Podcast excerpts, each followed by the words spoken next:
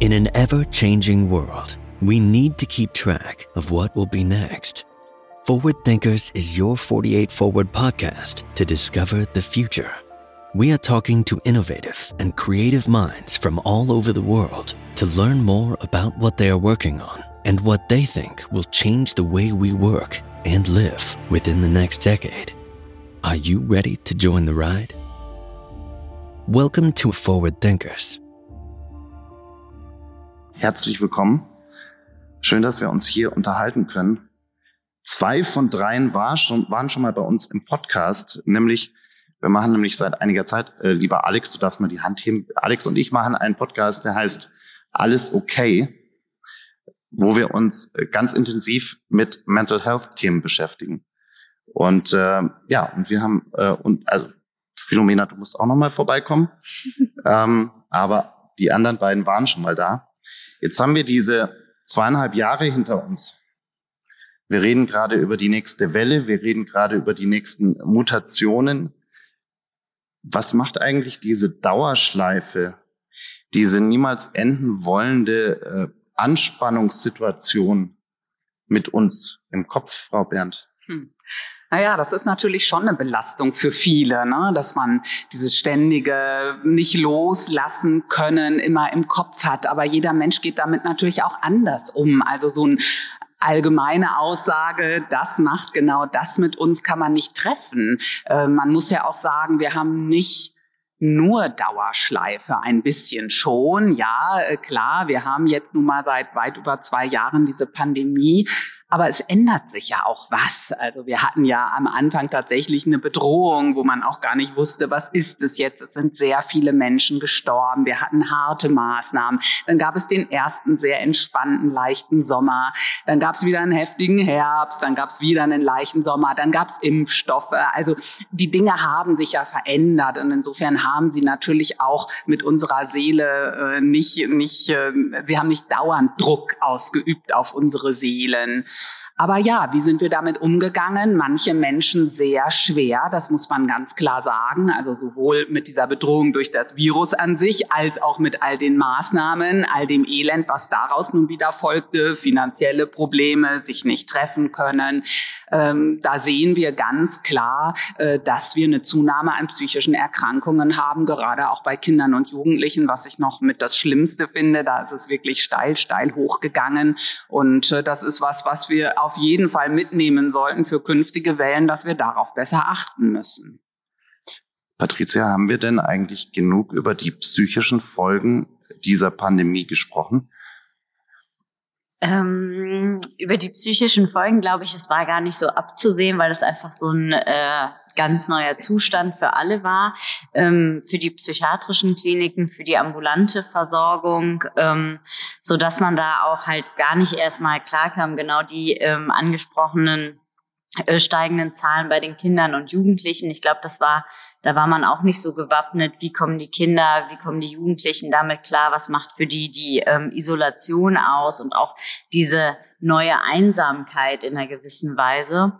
Ähm, ich glaube, mittlerweile in der Pandemie oder während diesen Jahren jetzt ähm, haben sich Strukturen aufgebaut, ähm, Online-Therapien, ähm, die Apps, die Digas sind nochmal ähm, verschärft worden sozusagen, so dass man da vielleicht ein bisschen besser aufgestellt ist. Muss man gucken, ja. Philomena, wir ähm, reden ja immer ganz viel darüber, was die Krankheit akut mit uns macht. Worüber wir noch nicht so viel geredet haben, langsam mehr reden, ist das ganze Thema, was eigentlich danach kommt. Also das Thema Long Covid. Wie sind denn da eigentlich momentan die Informationen, die wir haben? Also bekommen wir da langsam ein Bild, wo wir wirklich sagen können, oh Mist, hätten wir vielleicht noch mal ein bisschen früher drüber nachdenken sollen, wie wir auch mit Patienten umgehen, die langanhaltende Folgen haben?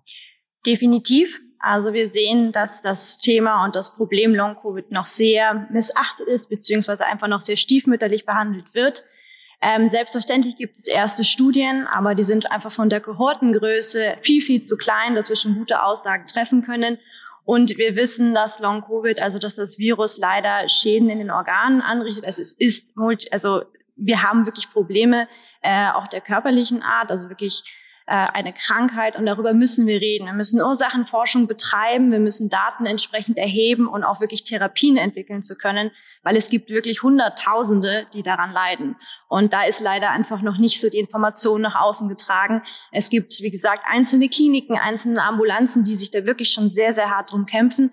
Aber wirklich ein komplett holistisches Bild zu zeichnen, Daten komplett anonymisiert zu erheben, gibt es noch sehr wenig. Und das versuchen wir ja bei uns eben auch ein bisschen zu verändern.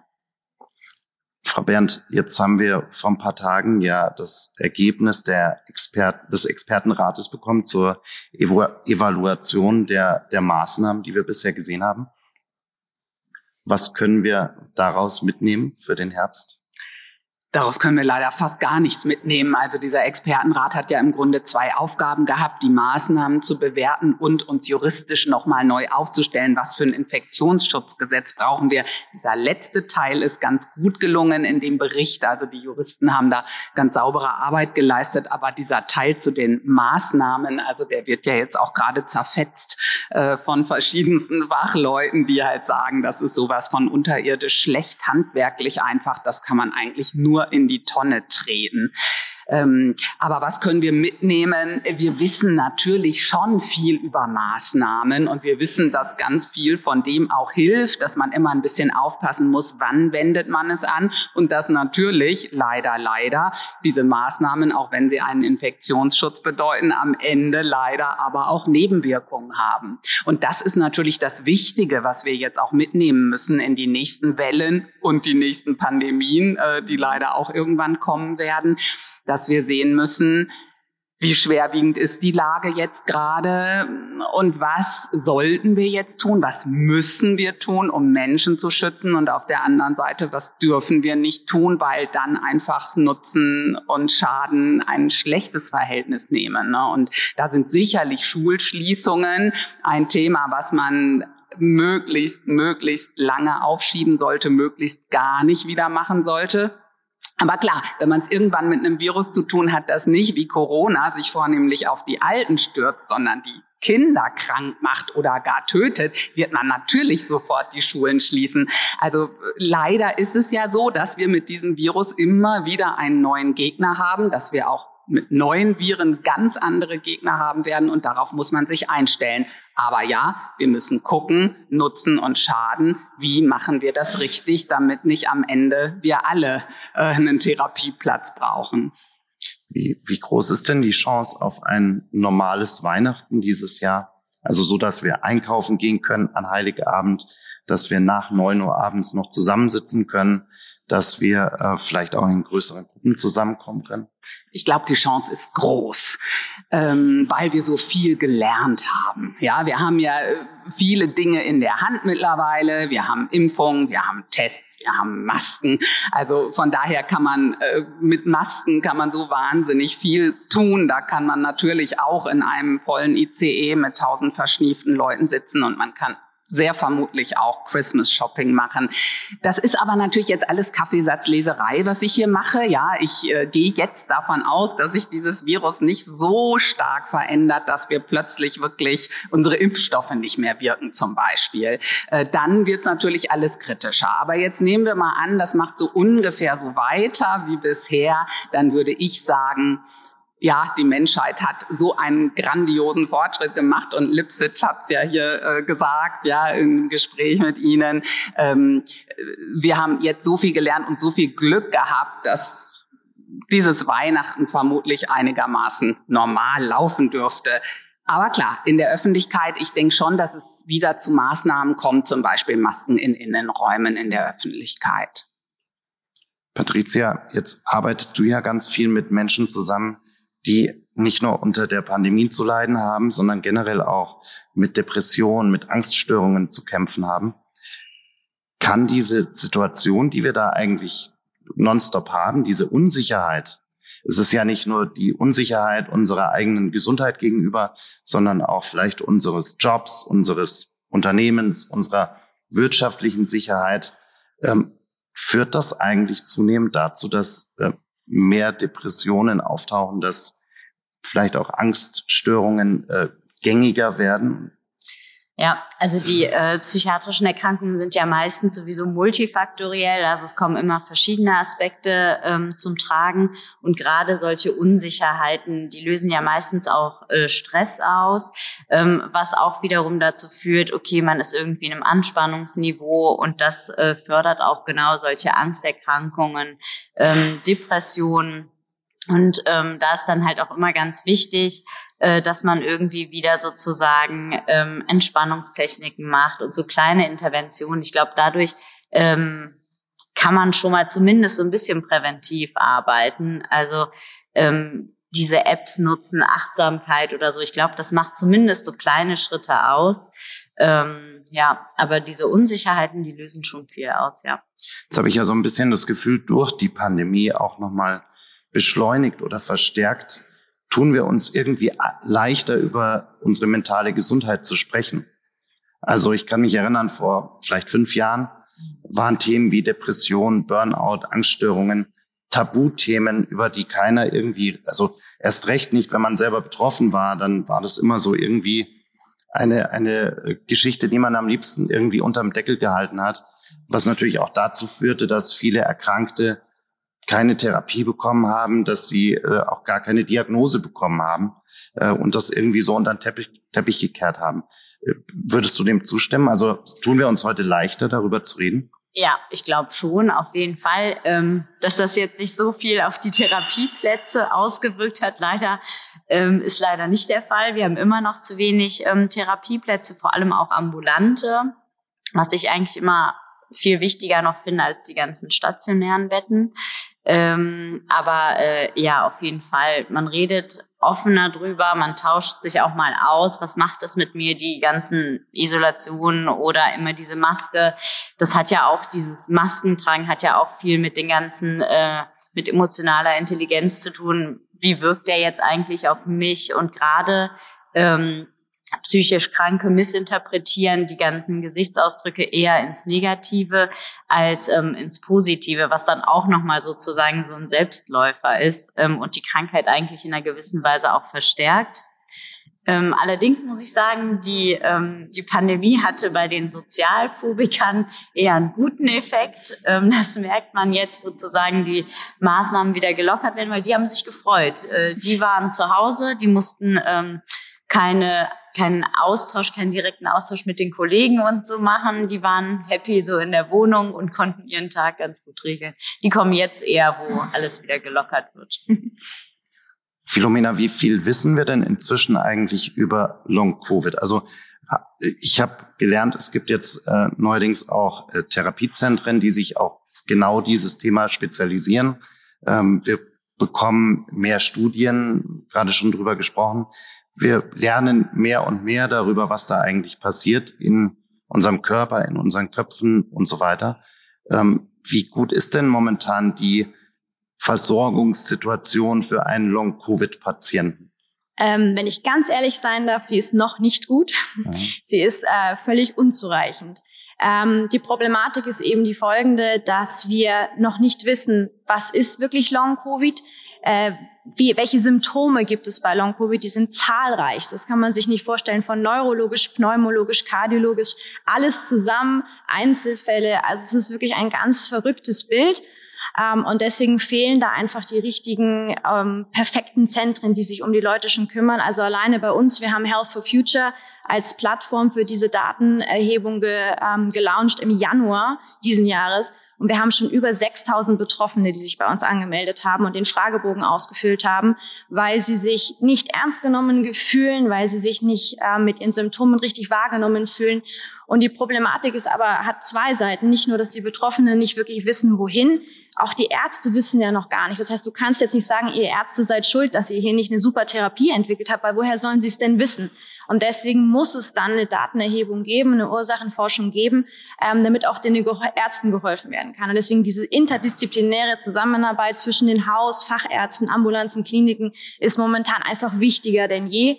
Und ähm, ich glaube, das ist so ein bisschen auch der Schlüssel zur Lösung. Wenn wir alle klein-klein arbeiten, funktioniert das, glaube ich, nicht. Ähm, und wie gesagt, Therapien an sich gibt es leider noch keine perfekten. Ähm, da sind wir einfach noch nicht weit genug in der Ursachenforschung.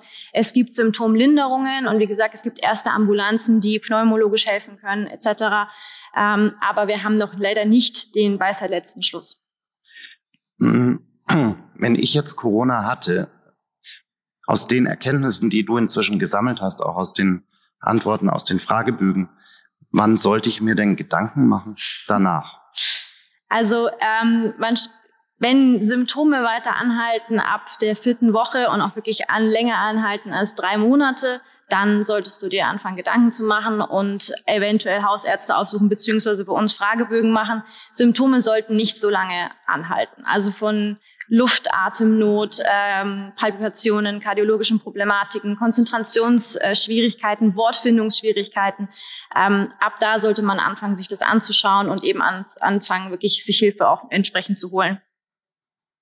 Patricia, die Frage vielleicht abgewandelt an dich.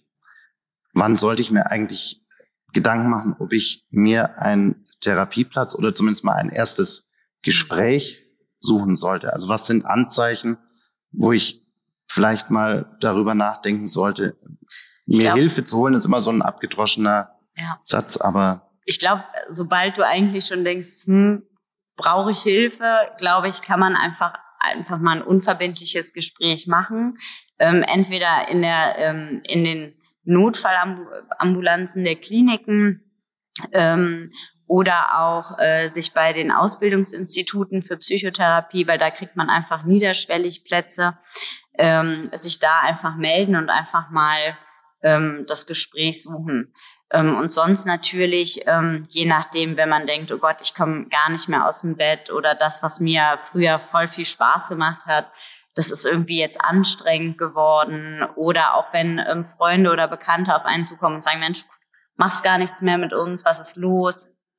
Ähm, dann ruhig auch mal einfach unverbindlich. Ähm, wir werden da nicht irgendwie äh, große ähm, Analysen oder so machen. Manchmal hilft es einfach, dass man, dass man erzählen kann, was in einem gerade so geht oder dass man vielleicht auch so ein bisschen geleitet wird durch strukturierte Fragen, dass man sich da nochmal so ein bisschen besser selber einordnen kann. Und dann kann man ja gucken, wie es weitergeht, was es für Möglichkeiten gibt.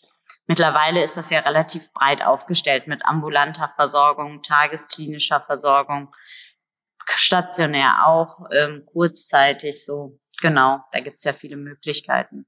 Ich habe dir die Frage schon mal gestellt, aber ich finde sie so wichtig, deshalb würde ich sie gern nochmal stellen.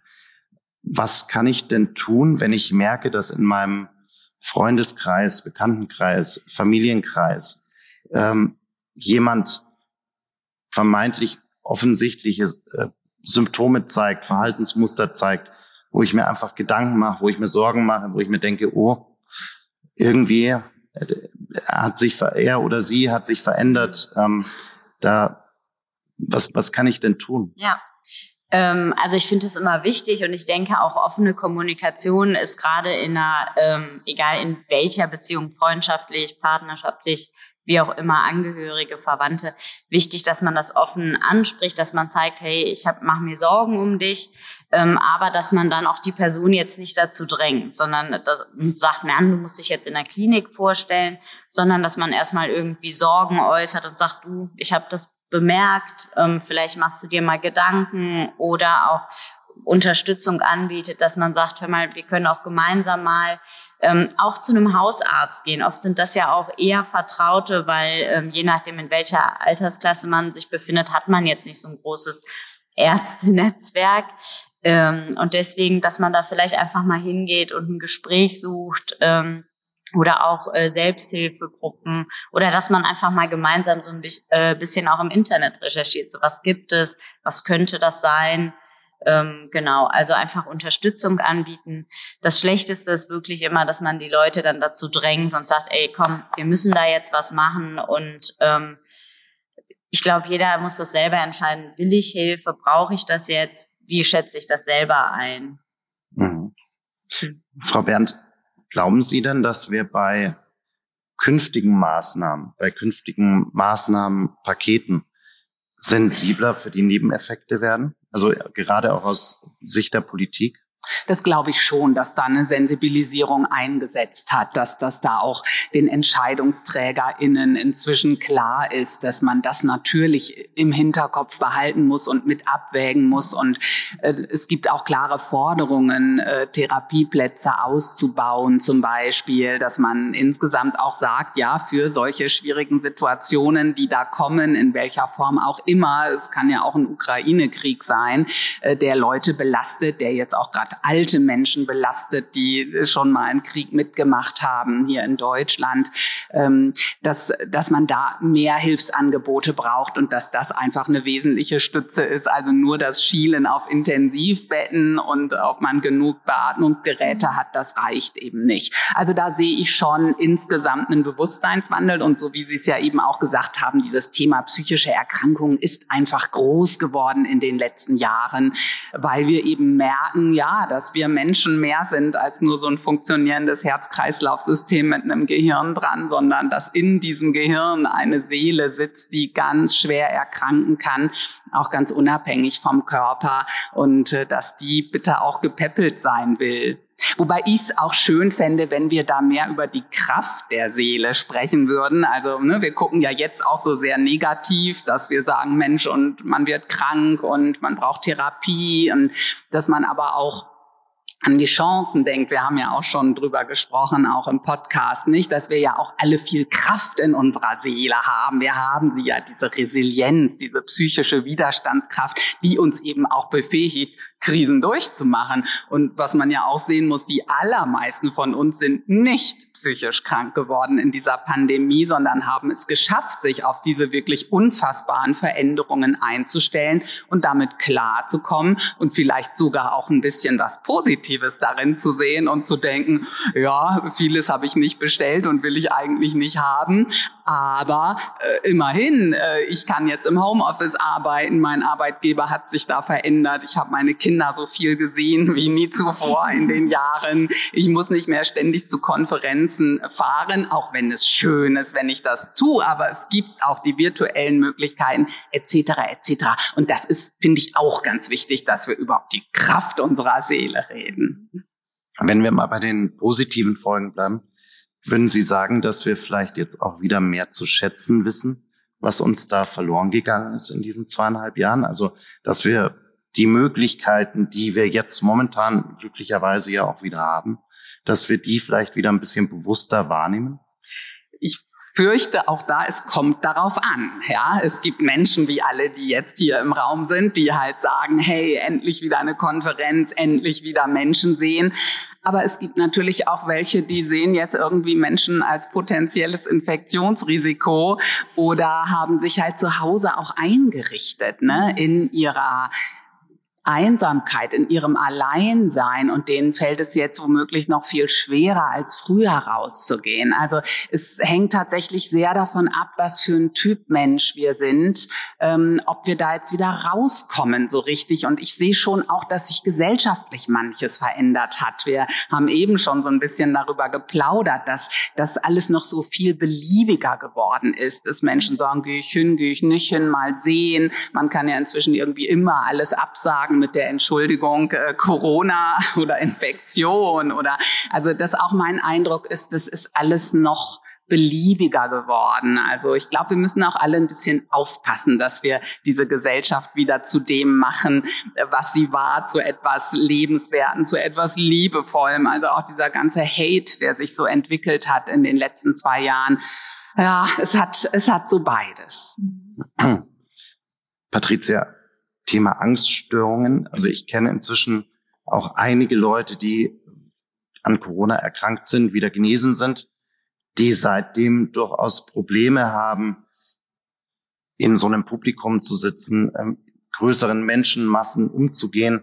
Und ich rede jetzt nicht von ein paar hundert Leuten, ich rede teilweise schon von äh, Führungskräften, die teilweise nicht mehr mit ihrem Team zusammen in einem Raum sein können, weil sie wirklich Angst äh, entwickeln was mache ich denn da?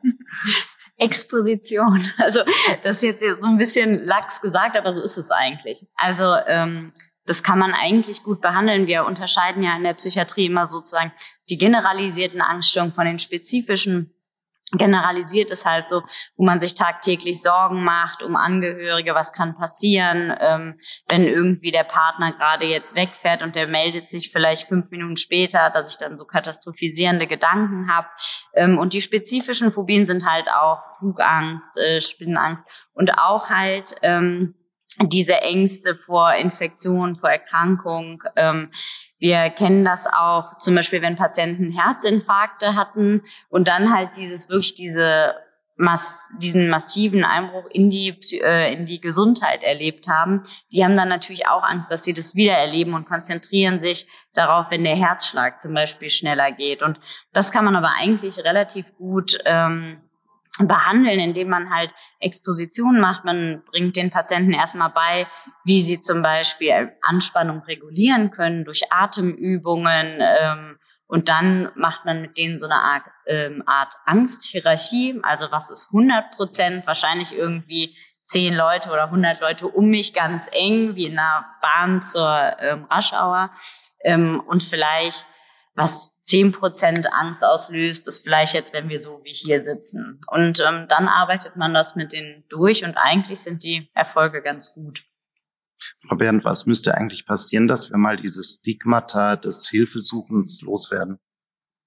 Drüber reden genau das, was wir jetzt hier machen, drüber reden. Und natürlich wäre es schön, aber das ist ein hoher Anspruch, dass auch Menschen, die betroffen sind, drüber reden, ja, und das nicht so ähm, verstecken. Das wäre natürlich schön, das kann man jetzt auch nicht immer von allen erwarten, aber es ist insgesamt natürlich etwas, wenn ich weiß, Mensch, und der hat das und der hat das und der hat auch schon mal eine Depression oder eine depressive Verstimmung oder ein Burnout, egal wie man es nennt, aber dass man einfach sagt, es ist auch normal, es gehört zu einem Menschenleben dazu, dass dieses Risiko besteht, dass man auch mal eine psychische Erkrankung entwickelt und Depression Depressionen und Angststörungen bekommen sehr, sehr viele Menschen in ihrem Leben irgendwann einmal. Ähm, und es wird einfach nur besser, wenn wir das auch offen kommunizieren, denn dann können wir auch politisch entsprechend Maßnahmen einleiten und Hilfsangebote bereitstellen und äh, ja auch, auch Verständnis natürlich leben für Menschen. Also dass man am Arbeitsplatz damit entsprechend umgeht, dass man Rücksicht nimmt, damit Menschen dann auch nicht wieder erkranken erkranken, wenn sie eine erfolgreiche Therapie hatten. Ich mache jetzt mal was Verrücktes, ähm, weil ich weiß, dass hoffentlich mindestens zwei Leute mitziehen. Ähm, haben wir Leute im Publikum, die heute und morgen offen sind, über ihre Erfahrungen mit Herausforderungen der mentalen Gesundheit zu sprechen, die quasi sagen, hey, wenn ihr mal darüber reden wollt, ähm, kommt mal, lasst uns mal einen Kaffee trinken. Ich kann mal erzählen, wie meine Geschichte war. Ich kann erzählen, was mir geholfen hat. Heb doch mal die Hand. Okay, eins, zwei, drei, ha, ein, vier, zwei mehr als ich dachte. Fünf, sechs. Ja, ja, immerhin. Also, nachher gibt's Kaffee, Drinks und äh, Gesprächspartner dürfte ich noch was zur Stigmatisierung sagen. Und zwar, das ist auch eine Sache, die wir ganz klar sehen bei Long Covid. Also, dass wirklich die Leute, die Long Covid haben, stigmatisiert werden und rein, sage ich jetzt mal, in eine depressive Ecke gesteckt werden, in die Ecke, ja, du hast ja einen Long Lockdown und du bist gestresst und die ganze Welt ist dir zu viel. Und äh, da müssen wir auch unglaublich klar dagegen arbeiten. Deswegen ist auch wirklich, wie gesagt, sage ich jetzt ganz blöd, dieser Fragebogen so wichtig, dass du wirklich die Daten mal erhebst, dass du mal siehst, was sind denn die Symptome. Es ist eben nämlich nicht nur depressiv, es ist nämlich nicht nur Long Lockdown, und deswegen versuchen wir da auch ganz viele mit, mit äh, Geschichten, also wir nennen unsere Betroffenen ja Heroes, mhm. mit unseren Heroes rauszugehen, die erzählen, wie geht es ihnen heute, wie ging es ihnen vor der Erkrankung. Wir haben Leute, die sind, also das Gros unserer Leute ist zwischen 25 und 35.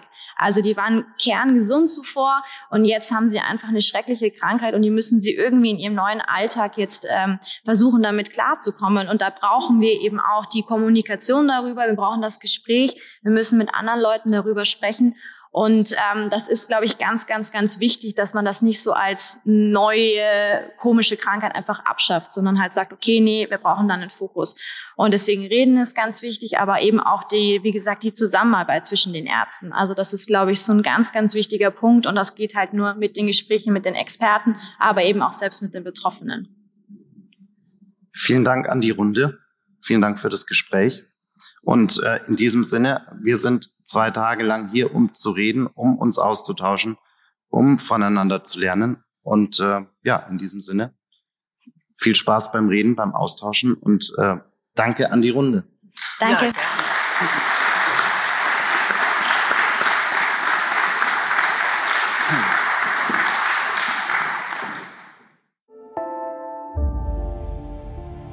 Thank you for listening.